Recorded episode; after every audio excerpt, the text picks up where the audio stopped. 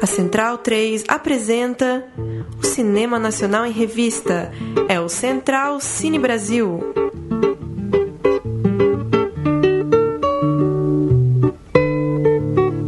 Olá para você ligado no Central Cine Brasil, muito bem-vindo a mais uma edição do nosso papo sobre cinema nacional aqui na Rádio Central 3. Toda semana uma entrevista com um diretor, um ator, um produtor, é, detalhando festivais, acompanhando as estreias do cinema brasileiro. Dessa vez, dois programas especiais a respeito da Mostra Tiradentes, que vem aqui para São Paulo. É, já havia acontecido em outras oportunidades, agora, mais uma vez, a Mostra Tiradentes, importante recorte aí da, da contemporaneidade do cinema brasileiro, com uma edição paulistana, é, os filmes exibidos aqui na capital paulista. No programa de número 1, um, a gente conversou sobre o filme Entre os Homens de Bem e também sobre o longo Intimidade Pública. E nesse, nesse segundo momento a gente vai falar primeiro com Tiago Mendonça, diretor de um filme de cinema. Tiago que já teve aqui para tratar de Jovens Infelizes ou Um Homem que Grita não é Urso que Dança. Tudo bem, Tiago? Valeu Tudo por bom. ter vindo aí de novo. Obrigado. A gente.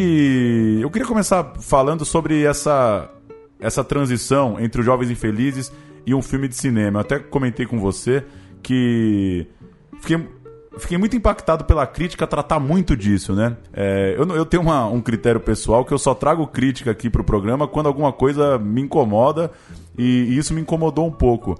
Antes da gente falar de um filme de cinema, é, como que você viu essa, essa, essa abordagem em relação ao seu trabalho, saindo dos Jovens Infelizes para um filme de cinema? E a forma com que, é, com que isso é tratado. Você acha que é inevitável quando um diretor passa pelo mesmo festival com dois filmes, é, dois anos seguidos, ter essa comparação? É, enfim, fiquei, fiquei curioso para saber a sua impressão sobre essa transição de um filme para o outro. Bom, eu acho que tem duas coisas diferentes. Uma coisa é o público, né? E o público tratou muito bem os jovens e tratou muito bem o filme de cinema. E outra coisa é a crítica e, uma certa crítica que tem hoje que eu acho que é, é uma crítica que não, não constrói muita coisa. Eu digo que é muito diferente do que a gente pensava enquanto tradição crítica no cinema brasileiro, né? Hoje você tem uma crítica que quer chegar e te falar o que você deve fazer e não comentar o que você fez, né? Discutir o que você fez. Então eu acho isso muito autoritário e pouco producente. E pior, é uma crítica muito colonizada, né? ela se ela tem assim todos os seus esquemões de como é o cinema que vem de fora já né? E acaba sendo o circuito de festivais no geral é muito colonizado, né? A gente tem uma mentalidade muito colonizada. É engraçado que essas discussões dos anos 60 parece que né, a gente poderia estar um passo a mais, mas não, a gente está um passo atrás, porque nem isso a gente discute, né? E hoje se tornou comum. Então acho que eu tenho assim, tem críticas e críticas, né? E tem e eu, eu, respeito muito uma tradição crítica né, de pensamento né, do cinema brasileiro, mas não a crítica em si, muito menos essa crítica exagerada que se coloca hoje, né? Ainda mais com essa coisa né, de efervescência de um monte de blogs, etc. Então eu nem leio, para dizer a verdade, eu sei pouco do que trataram. Isso é uma coisa que eu, que eu aprendi já com os jovens. Né? Uhum. Os jovens também não foi ele foi bem recebido depois que a onda fez com que fosse bem recebido, mas foi muito mal recebido também no primeiro momento. Uhum. Né? E, e muito, e ao meu tempo é um filme que pegou muito o público, né? E continua pegando, assim, é um filme que, que mexe muito com as pessoas. Eu acho que o que a gente, quando faz filme, tem que ter é coerência consigo mesmo, né? E saber por que que tá, né? Por que que você dá a cada passo. E o que fica no final não é um filme. O que fica é um conjunto de filmes. É, é uma obra feita com coerência. É o que a gente vê com o Tonati, que foi, né, que é um grande mestre, um grande amigo que, que se foi ano passado, mas que né, manteve a coerência na obra. E você tem uma obra que você vê com Rosenberg, que né, tá aí na Mostra Tiradentes, com um filme belíssimo. Né, na minha opinião, o filme mais bonito que passou na Mostra Tiradentes, que é O Guerra do Paraguai é, é o que você via com Carlos Rechenbach. Então, assim, é, o que eu acho que mais me empolga hoje no cinema brasileiro é que você começa a ver uma nova geração com obras relevantes e um conjunto de obras relevantes. E isso está fazendo é, a, começa a apontar para uma mudança que é pouco tratada, inclusive na, no que se diz ser crítica hoje. Né? Só para contextualizar, é, Jovens Infelizes venceu o Festival Tiradentes 2016, né? É, é, isso, 2016. E agora um filme de cinema é o filme que o Thiago está é, levando na Mostra Tiradentes. Levou lá em Minas, está agora aqui na edição paulistana. É, como surge um filme de cinema depois de uma. É, você que é um cara é, muito, muito da rua, muito é, ligado ao teatro, à militância política. É, os Jovens Infelizes mostra muito disso, né? Muito ambientado, é, é, eu sinto, nessa sua, na sua articulação aqui dentro de São Paulo, muito ligado a, aos lugares que você frequenta, aos ambientes que você convive. E vem um filme de cinema que aposta em outra coisa, muito mais lúdica, com uma composição de uma, de uma direção de arte com uma outra pegada. É, quando que deu o estalo de fazer é, um filme dessa forma? Não que, na minha opinião, ele não perde a, a, as piras que tem lá no Jovens Infelizes, é, mas que vem para um outro lugar, né? Que sai um pouco dessa, dessa efervescência da rua e desse, desse calor que é muito presente nos jovens. Eu acho que tem dois lugares aí. O, esse filme eu fiz, é um filme que eu fiz com as minhas filhas e para as minhas filhas. É um filme infantil, né? É... E era um filme que eu queria, isso foi uma. Foi, foi, quem me trouxe essa ideia foi o Tonati, inclusive no momento que ele está falando nos jovens, no dia que ele está falando nos jovens, que aparece nos Jovens Felizes, ele né, conversando com a gente. É, nesse dia, depois disso, ele me deu essa luz, assim, de que, que eu poderia registrar minhas filhas, que, registrar esse momento lindo da vida delas, que, que né? Que é a Bebel com 9 anos, a Isa com 4, e num filme, que é o meu ofício, né, o que eu faço na vida. Então, e ao mesmo tempo, eu vendo o que elas veem na TV e o que é produzido para, né, para a criança, eu falei, poxa, a gente tem que disputar esse espaço, porque esse espaço que está formando a cabeça das crianças. E a gente chega e fala né, de militância de base, mas a gente não faz nada para quem está vindo né, uhum. no audiovisual, principalmente. Eu digo assim, nós, nós cineastas do campo da esquerda, de um jeito mais amplo. Né? E daí era é, essa foi uma tentativa. Eu considero o que eu acho que aproxima ele dos jovens é que também é um experimento, é um filme de risco, é um filme que eu não sabia exatamente onde a gente ia chegar, mas um experimento para esse lugar né, para disputar o, essa, esse imaginário infantil, né? Então, e por isso também esse lúdico e tal, ele é para um público específico mesmo. Foi surpreendente ele entrar na Mostra Aurora Tiradentes. Ele é um dos raros filmes é, da história dos festivais brasileiros, né? De que um filme infantil entra numa mostra principal de um festival importante. O que mostra o descaso que a gente tem com, né, com, com esse cinema, né, com o cinema infantil, né? São poucos os filmes que, tem, que são considerados cinema. Né? E eu acho que por isso também que teve um impacto muito grande.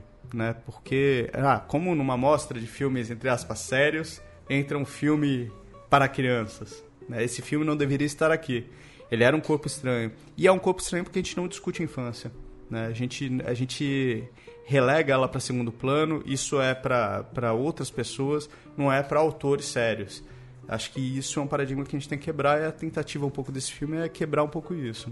E você falando dessa de abordar a infância, é, tem uma coisa que é um pouco é, tava puxando aqui na memória, lembrei talvez de Clarice Lispector, que vai fazer um livro infantil, mas é o texto da Clarice. Ela não precisa é, colocar a literatura dela num degrau abaixo porque ela está fazendo um livro infantil e você lê um livro infantil da Clarice é uma, é uma literatura tão potente quanto os os livros aclamados dela. Ainda que os livros infantis dela não são tão aclamados quanto é, é, a sua literatura, bem entre aspas, séria, digamos, como você disse. É, então, como que é para você essa transição para o infantil? O é, que, que você acha que, enquanto diretor, enquanto autor, é, é, que concessões você precisa ou que concessões você não pode fazer, já que você está fazendo um filme de outro gênero, mas, enfim, é, como você disse, é você ali, as suas inquietações estão ali no filme também. É, eu, o que eu me permiti nesse filme é brincar muito mais. Então eu brinco comigo mesmo, eu brinco com, a, com essa indústria de festival, que é algo que, que acho que contamina um pouco a lógica do cinema, é algo que eu nunca levei tão a sério, né? Como as pessoas levam, assim, ah, o festival e tal. Então a gente tira muito sarro disso, né? A gente brinca com Tiradentes, inclusive, no filme. É. Né? Tem uma referência lá, né? O tipo de cidadezinha e tal. É, que é um festival que eu tenho muito carinho, porque é um festival que re, revelou toda uma geração aí na Moça Aurora, né, de autores que, com quem eu tenho muita identificação, com Adley, com Afonso, né? Então, mas ao mesmo tempo, digo, essa lógica do festival, que, né, como se isso fosse mais importante do que, do que o filme, é, eu acho que é uma. É quase, virou, se tornou quase uma doença. Né? Os curadores são mais importantes do que os, os filmes. Né? E. Mas, assim, eu me permito brincar muito mais. É um filme muito mais leve nesse lugar. Mas, ao mesmo tempo, é um filme que, que não não, há, não leva a criança, assim, não, não, acha, não mastiga para a criança, não faz, não é uma coisa mais afetada por ser um filme infantil. É um filme que tenta ainda estar tá num, num, eu digo numa abordagem existencialista ali, né, para a infância. Eu pensei muito, eu lembro de uma entrevista do Saramago no Roda Viva, acho que de 2003, se eu não me engano, em que alguém pergunta para ele, ele estava também lançando um livro infantil aqui no Brasil, e alguém pergunta para ele, mas é, você não acha que as crianças não vão entender tudo que você escreve? Ele disse, quem, quem disse que elas têm que entender tudo que leem? O que é rico na literatura não é um entendimento mastigado, é o um mistério e a aventura. E, e era isso que eu busquei um pouco, né, fazendo filme também com baixíssimo recurso, né, o que é muito difícil fazer um filme infantil, fazer com pouquíssimo dinheiro chegar a fazer um filme onde né, essa aventura, o mistério, a descoberta são tematizadas né, no filme existencialista de uma menina de 9 anos. Né? E você citou, assisti alguma entrevista, acho que talvez para o Canal Brasil, ali no, no pós-Tiradentes, e você falou um pouco de, de como 2016 foi um ano pesado, como todo mundo que todo mundo que trabalha com criação pensou muito, foi um, é, todo esse calor acaba reverberando na, na hora de criar. É, queria que você falasse, não sei exatamente quando que você rodou o filme, mas como que esse contexto também, como que é, como, como se torna interessante também sair desse contexto conturbado com um filme com crianças, né? É, tem um pouco disso também? Você acha que talvez é, não era o momento de vir com outro filme com uma pegada super política e da rua. É, tem um pouco disso, trazer um pouco pro lúdico também, dar uma respirada é, nessa loucura que a gente está vivendo aí? Olha, eu tinha. Ano passado eu lancei os jovens né, no, nos festivais, agora vou lançar no cinema esse ano. Então, assim, eu tô com um filme agora, discutindo esse momento, e nos jovens, a gente, apesar de a gente ter rodado em 2014, a gente tá falando do golpe. Né? A gente já tá falando do que vinha, a gente já tava falando de um país cada vez mais fascista, com os horizontes cada vez mais rebaixados.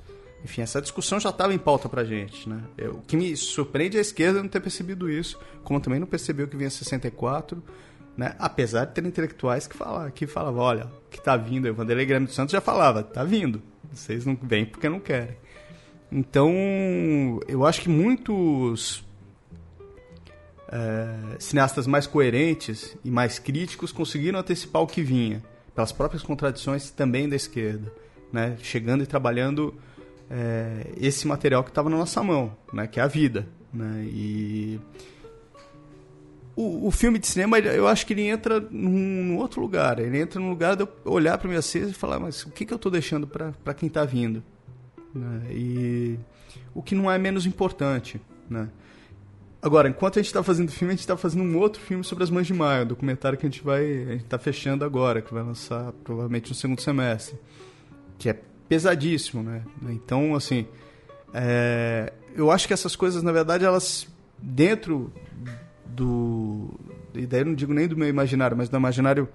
É, dos nossos realizadores, dos coletivos que, né, que, que colam com a gente, que constroem as, essas ideias com a gente, essas coisas elas estão de certa forma, formando um todo.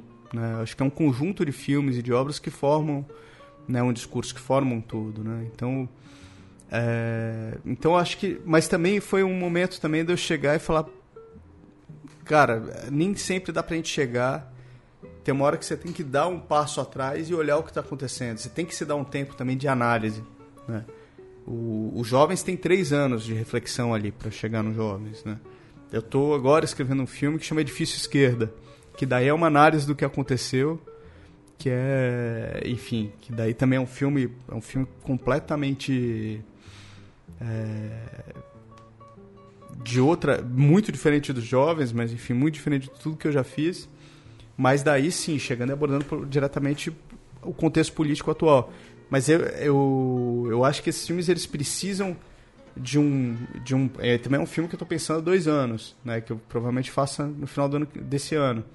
Mas é, é um, são filmes que precisam né, de mais reflexão para a gente chegar e tentar entender né, no que a gente está entranhado. Né? A gente falou muito da primeira vez que você veio aqui sobre, sobre as dificuldades de distribuição, sobre o fluxo desses filmes que tem uma pegada bem independente, tocada por esses coletivos, feitos de forma muito orgânica e com, e, e com muita transpiração mesmo de quem está envolvido, né? E às vezes eles encontram uma dificuldade de distribuição.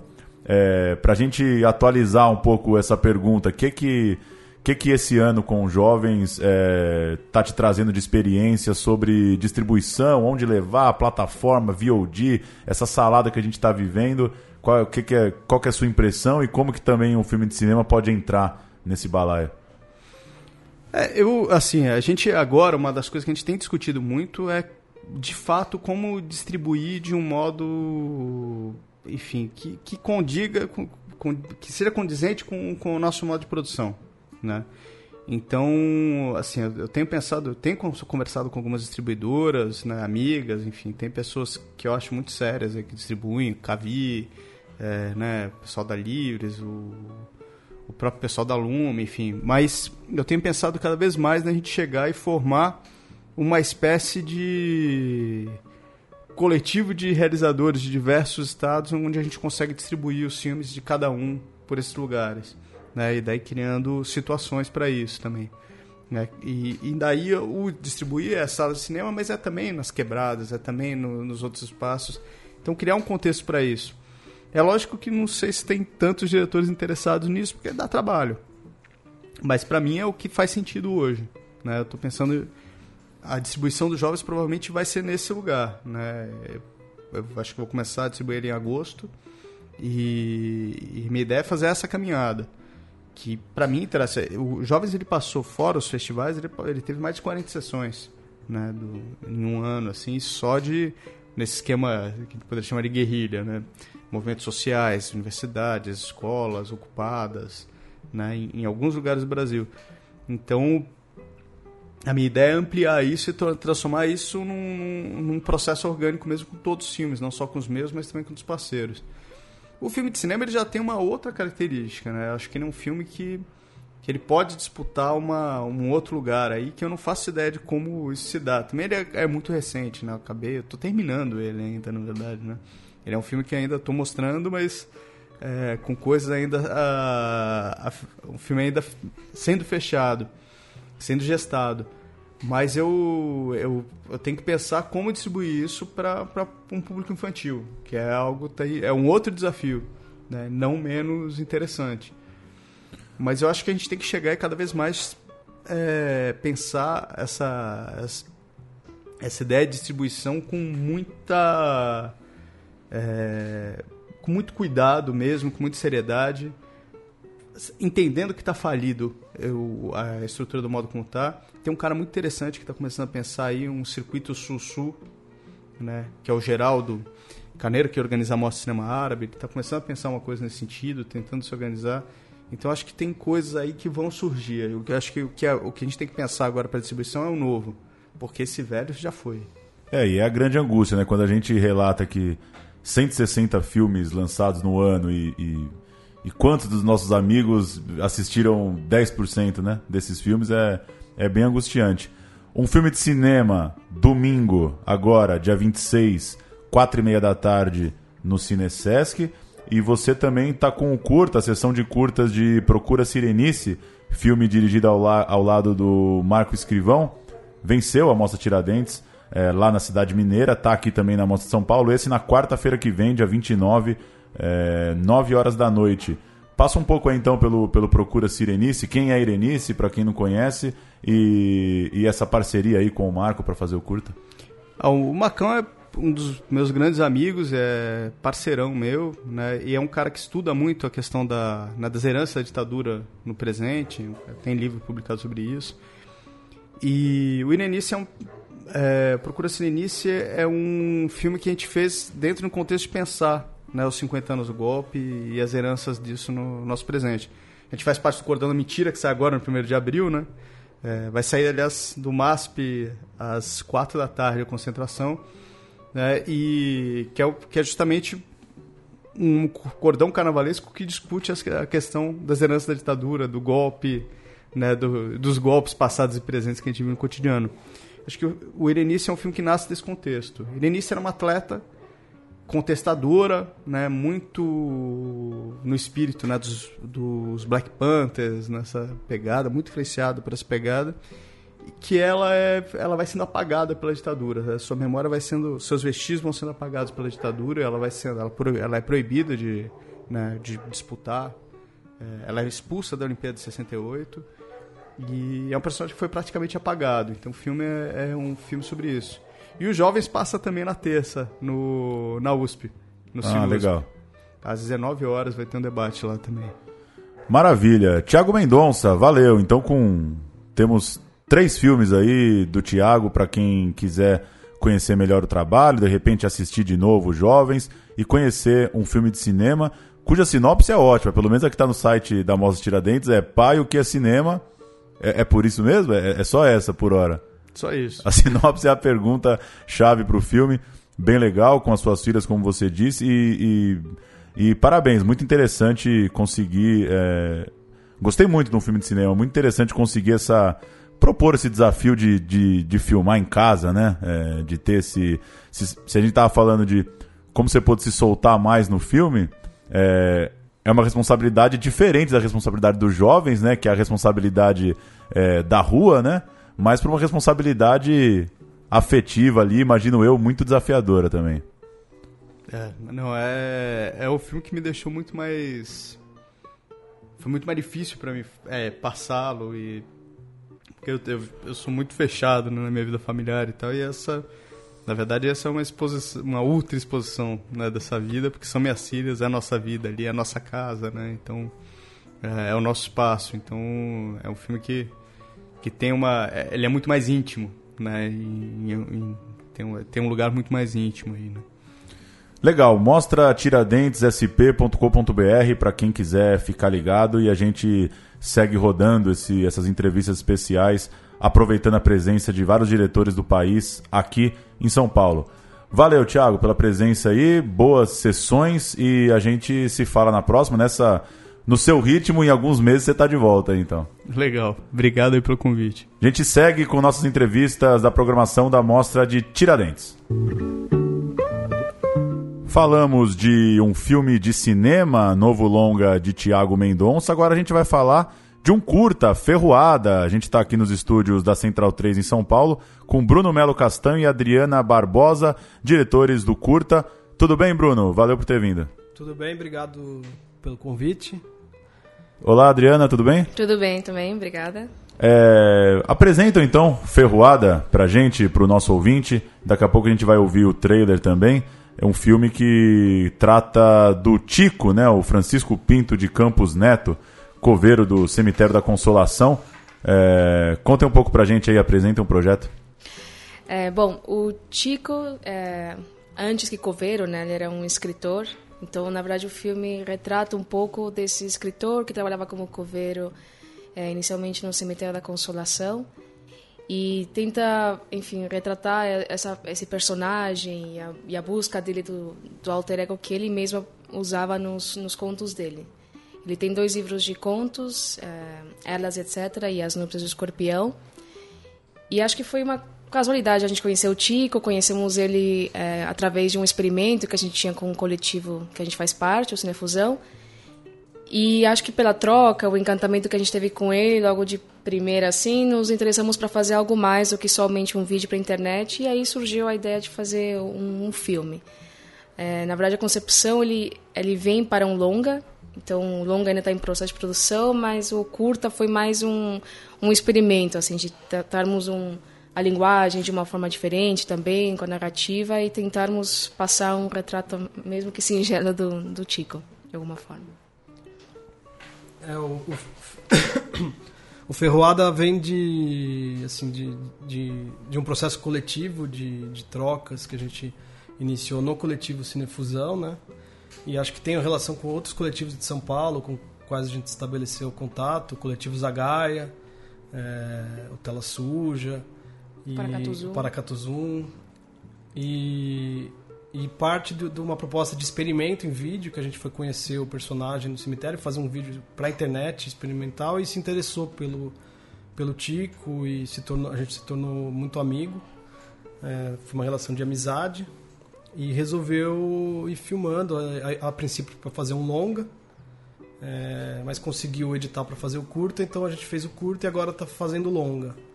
É, o, o, então parte um pouco disso e parte muito de, de, de, uma relação de troca com outras pessoas com o próprio Tiago que também a gente a gente está na equipe do filme dele do, do filme de cinema. Ele estava como assistente de direção nosso no, no Ferroada e outras pessoas que estão todas juntas aí no, no, no, nesses processos.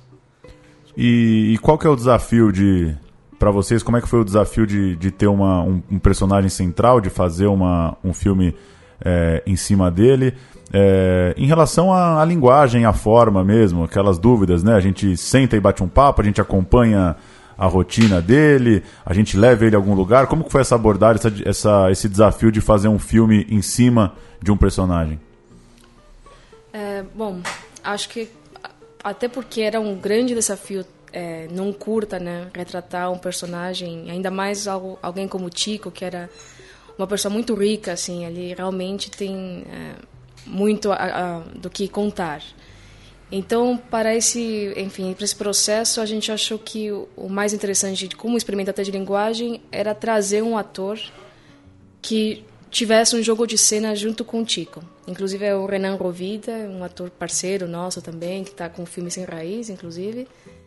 E, e, e, foi a partir dali que a gente também é, foi é, muito um processo também de encenações que a gente é, propunha um ponto de partida e eles juntos faziam muito, né, é, acabava sendo um processo muito de é, improviso. É, a gente propunha que fosse um duelo, enfim, de poesia e eles mesmos pegavam os livros e recitavam trechos.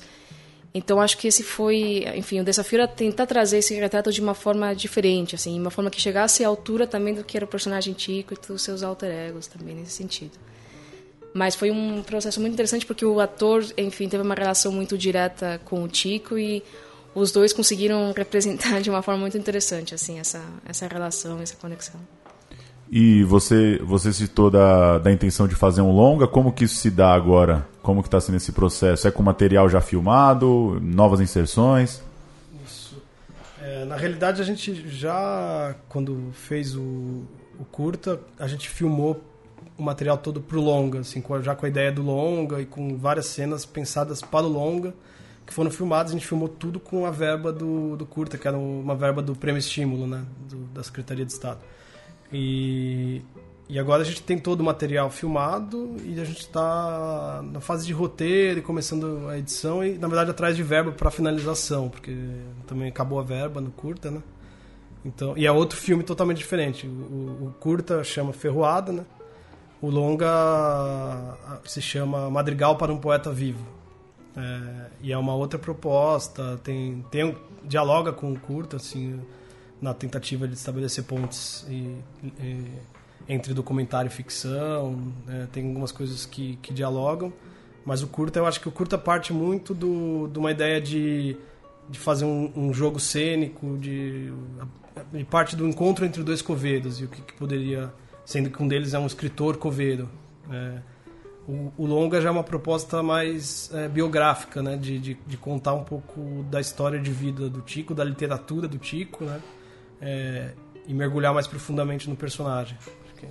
A gente recebeu na semana passada é, o Pedro Osmar, tá com um filme em cartaz também, o documentário Pedro Osmar, para a Liberdade se Conquista.